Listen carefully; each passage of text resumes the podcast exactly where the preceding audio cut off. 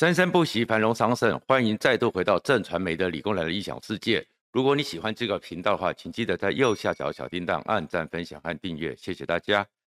先讲一个笑话，听说现在的二零二二的选举才要正式开始了，因为在九月二号之前，想要参选的人必须去完成登记。那为什么想是讲一个笑话呢？因为我们知道说，台湾哦，自从我们从威权进入民主化之后。大家都非常爱选举，政客爱选举，政党爱选举，政府爱选举，几乎台湾天天他们在想的，他们所盘算的，所有处理的事情，通通都是选举，就好像每天每夜都在选举一样。但是呢，这样一个情况里面呢，我们的中选会说，哎，没有，前面都不算，现在才叫做正式开始选举。可是我们社会上早就一直在选举的纷扰之中了，所以我会觉得这是蛮有可笑的。可是呢，大家都爱选举，天天都在说选举。可是今年二零二二的选举，恐怕有一个非常特殊的变化。这变化是什么呢？这变化就是说，因为有太多的单位、太多的人在为了一切都选举之后，然后又笨又勤快，所以造成了一个这一次选举可能会相当的疏离、相当的冷漠，会有一个超低的投票率。而这样一个超低的投票率，也会造成。很多选举的结果跟现在这些充满心机的政客们所盘算的都会完全的不一样。像我们这个年纪哦，是因为我们在那个时代里面刚刚都有当兵，而且都要当两年的兵，甚至三年的兵。所以呢，我们那时候在军队里面都有一句话：不打勤，不打懒，专打不长眼。就是说，这是一个在威权封闭社会里面的一个规范。但是呢，我们慢慢的也都知道，有很多人呢是我们最怕的那个叫做又笨又勤快，而又笨又勤快，甚至呢有些人是装的，他其实是又坏又勤快。这些人呢叫天兵，叫天官，往往会惹出很多完全预想不到的大麻烦。而这样一个大麻烦呢，回到我们今天的选举，就会是我在预判，其实民进党看起来好像所向无敌。可是民进党的麻烦大，而且呢，这个麻烦大的原因呢，是因为不是因为国民党很强，不是因为柯文哲的民众党有什么实力，就是民进党自己造成的。而这样一个造成呢，最核心的问题就是权力的傲慢。而这个权力的傲慢呢，基本盘当然不会跑，基本盘当然会很嗨，基本盘一四五零一定会到处出征，包含连陈水扁都被出征了。陈水扁只是先前也是在政讲说，其实他认为对他对于陈时中选台北市长有点意见，马上被一四五零出征。你有没有看到说陈水扁真的最后出来是说他认为陈时中会上，他是第二个民进党的台北市长，你就知道说现在这样一个冲冲撞的状况、泪寒流的情况之下，其实会造成很多的效应。当然，因为大家呢可能就是看在眼里而不说话。但是有些事情，特别是中间选民、中产阶级，还有新生选民，他们心里是在乎的，是 care 的。年轻选民非常关切一件事情，关切的事情当然是我们知道了林智坚的论文门。林智坚的论文门本来是他个人的事情，但是当蔡英文在八月十号跳下整个党去挑战这样一件学术的规范的时候，其实，在年轻选民那边，民进党就受了重伤，而且呢，中华大学还是做出跟台大一样的一个结论。虽然林志坚已经退选了，但是过程中已经不是林志坚的问题，而是民进党拿到权力之后，对于学术竟然曾经想要去干预，而这个论文的事情，在年轻的选票里面，民进党我们看各种民调都知道，快速的流失。所以这个是对民进党来讲，本来年轻选票是民进党最擅长的，已经掉了一块。再过来一块呢，是中间选民，而中间选民呢，有两件事情开始对于民进党冷漠、冷淡，甚至有点愤怒。不过我先讲一个前提，这种冷漠、冷淡和愤怒，国民党和民众党也没有能力捡到便宜。怎么讲呢？其实有一件事情很重要的是说，我们当然都知道。一个国家在这么艰困的环境里面，在这么复杂的国际关系里面很困难，所以一定有很多机密，一定有很多不能说的事情。但是不要忘了，国家的所有的钱都是纳税人缴的血汗钱，尤其是中间选民、中产阶级，四十岁到六十岁的这批人，而这批人呢，他们在成长的过程中，又是亲身参与投入台湾从威权走向民主这样一个临近革命，所以他们对于一些民主的规则、民主的一些状况非常的在乎。如果有人用权力而且傲慢了，其实就会得到了反感。而这里面一件事情就是，我们就编了八千多亿的纳税人的水汗钱拿去防疫，你当然要去纾困，你当然要去买疫苗，你当然要去买快筛剂，大家都可以理解。可是到底钱花在哪里？大家总是心里是希望知道一个答案。所以现在呢，对于陈时中和卫福部。开始会猛烈的，很多人，尤其国民党带动去质疑疫苗的钱花在哪里。这件事情如果处理的不好，会引起中产阶级的反感。坦白讲啦，没有人希望把那个破坏国际规则，把所有的细节一一的讲出来。但是有一个最低的限度，不要用一个什么基于国家整体考量，然后这样一个国家的整体考量。也是威权最喜欢用的一个名词，就可以去掩盖过去。不要告诉我说啊，纯我们现在总共花了四百多亿买了疫苗，平均一剂七百多元，这个东西是骗不过。这是中产阶级，因为中产阶级能够达到今天的这个地位，能够再有一个基本上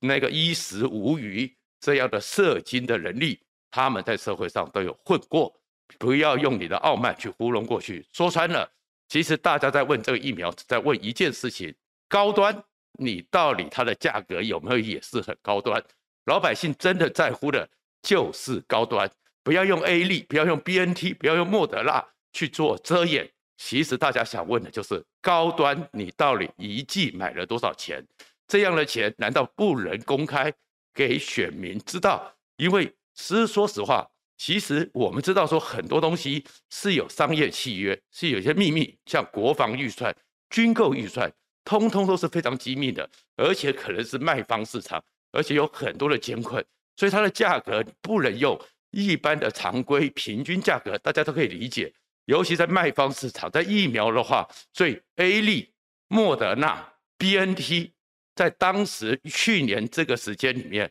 或一年半之前，全世界都在抢。都是个卖方市场，台湾在国际上又不是这么的强而有力，当然会很辛苦。可是大家现在来问的是，现在已经是买方市场了，难道不能公布吗？就算这些国际合约有你们的保密条款，问题是高端是国产疫苗，如果能够扶植一个好的疫苗，也是台湾之光。但是高既然它是国产疫苗，它就没有那些。国际上比价、卖方市场这些的奇奇怪怪的说法，所以其实现在在问疫苗这件事情，卫福部一直在闪躲，一直不愿意讲出来，就是高端一剂多少钱。而这个东西你越扯越多，越来越一副不耐烦的样子，甚至去扯说：“哎，那是你蒋万安，你当卫福部的招委的时候，你没有去看，你看的时候是你同意抹掉的。”这些话。你们只是在政党攻防，对纳税人来讲，我缴了钱，我的血汗钱缴出去，我就有权利知道大概一个最低的限度。什么叫最低限度呢？比如说军购预算，当然是绝对机密，我们也非常同意，不能随便的透露。可是我们花了多少钱买了六十六架的 F 十六 V，这个总数和额度是知道的。我们花了多少钱，多少美元，多少亿，然后买了几台。来一个海马斯火箭，这个东西也都知道的。就算是美国，我们仅给乌克兰十亿美金，几门的一五五榴弹炮，几枚的弹药，所以一个品相和一个这大概的一个数量都是可以公布的。那当然里面有很多细节，包含运费，包含可能中间因为有特殊的状况、特殊的输运，可能价格会比较贵。我们也常常讲说，我们有很多时候买了美国的武器。买了世界的武器都比较贵，大家都可以理解。但是作为一个政府的态度，你要诚恳的告知，而不是这么傲慢。所以现在这个疫苗这件事情，不是陈时中和蒋万安的一个纷扰，而是很多选民，特别是中间选民，非常在乎你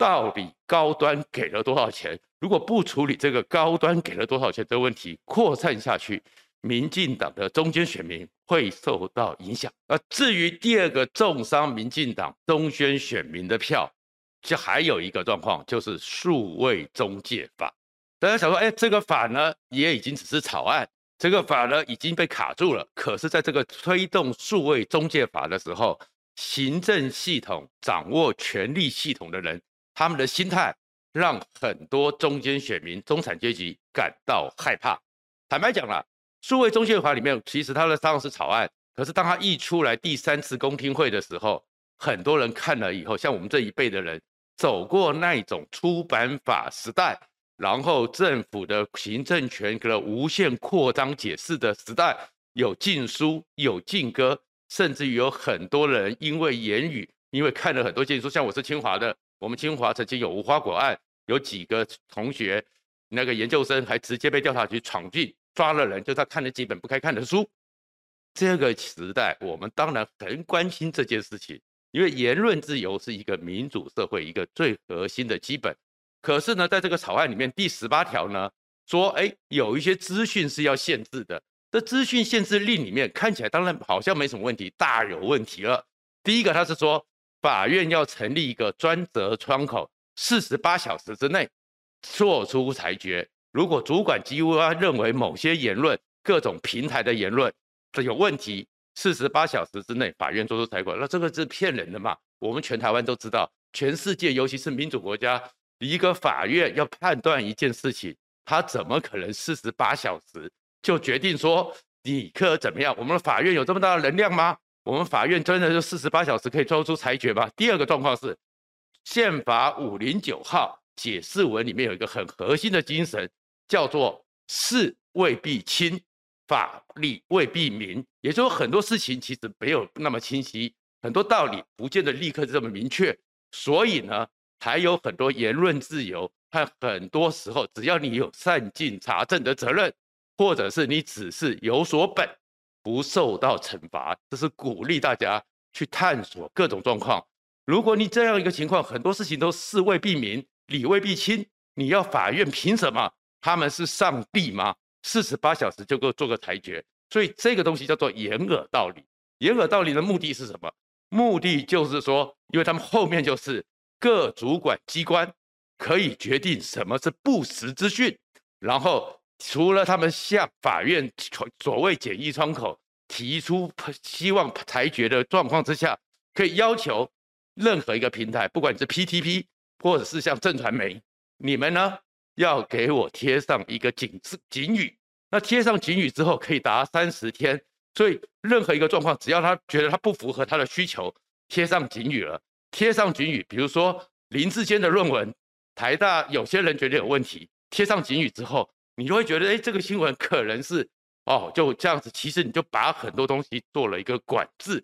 而这样一个心态，为什么对中产阶级，尤其是四四十岁到六十岁这群人最有感觉呢？因为当年大家听到荒谬可笑的出版法，其实里面也只有十条规章，公序良俗，违反社会安定，可能会涉及替不实的资讯做宣传，警总就可以管了。那现在一个行政裁量权就三十天，那当然大家就很不信任，你会不会利用三十天的空窗期，任何资讯出来，只要你不满意的，只要觉得对你有意见的，你就给我贴上一个。此个东西涉及了违反中介法，然后这个时候你不是在封锁言论吗？而这样一个情况跟中国共产党它的网络管制有什么不一样？对，当然引起了反感。然后这反感里面呢，另外看到就是政府的诚恳问题。苏贞昌马上出来说啊，我们先暂缓，后来说把它卡住。可是我们都了解政府的运作，都了解苏贞昌的内内阁的性格，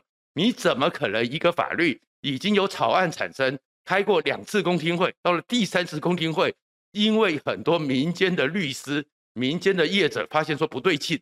你才出来。因为如果是一个苏贞昌内阁，不可能行政院院本部事先不知情，不可能行政院本部事先没有参与讨论，所以这样一个想要偷渡，然后后面又不认账的态度，也会受到一个重大的影响。而因为大家就想到了，而且呢，里面蔡英文总统在二零一三年的时候，也曾经出面反对电信法第九条的一个修订，里面有一段话，蔡英文讲的就非常清楚：对于行政权不明确的定义，这样的权利如果放给他们的话，这样一个无限授权会对社会的活跃动力产生重大障碍。所以，其实大家反中介法，不是你那边给我糊弄一下说啊，只是一个什么状况，而且更重要的是，其实大家都同意。现在网络上有些合成的，有些侵权的，有一些个人的被偷拍的，或者是一些私密的照片、影像出来，那你针对这个你就专法处理就好。国民党、民进党或者是民众党曾经提过法，也是单一事件，但是你 NCC 脏兮兮利用这个状况偷渡成为一个可以无所不包的数位中介法，当然一起反弹，而这个反弹之后。又要糊弄过去，没有诚恳道歉，所以中间选民其实也是非常的愤怒。而这样一个愤怒，你就会看到一个情况。说实话，蒋万安还有张善政，他们打这场选举，很像我们年轻的时候常看的电视的某一个女性用品的广告，他几乎忘了他的存在。我们几乎忘了蒋万安和张善政在这场选举的角色，轻薄到忘了他的存在。可是陈时中并没有扩展，他目前为止的支持度其实就已经达到民进党的底盘三十左右。事实上，整个台北市的选举惯常就是七六乘五到七乘二，所以你要换算成投票率，其实四成的投票率，他现在拿到三成的支持度，配合到投票率，总体投票率大概只有七成几，得票率四十几，就是民进党的台北市基本盘。为什么面对这么弱的蒋万安？无法扩张，就是因为你除了基本盘之后，中间选民和连选选民都开始质疑，都开始怀疑，这个就是民进党现在最大的困局。而这种困局就会造成一个结果：台北、桃园这些地方，你会看到年轻选民质疑了，中间选民迟疑了，而他们会冷漠、会疏离。所以不投票之下，这一次的全台湾的选举会是一个极低度的投票率。而极低不入的投票率，就变成是基本盘的一个对决。而这个基本盘的对决里面，出了一个状况，我们就看公投一样，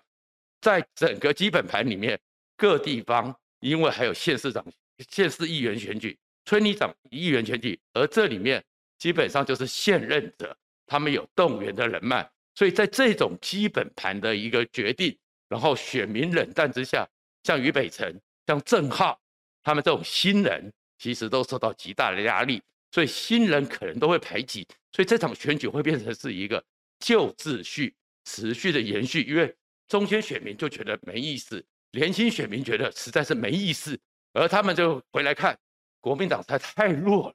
太烂，这个时候还有夏立言去大陆，还有妙妙姐，然后你对于妙妙姐被起诉了这样一个状况之下，你国民党的态度完完全全的没有去处理。完完全全没有去应应，而侯友谊还八月七号的时候跑去支跟妙妙姐合体拍照，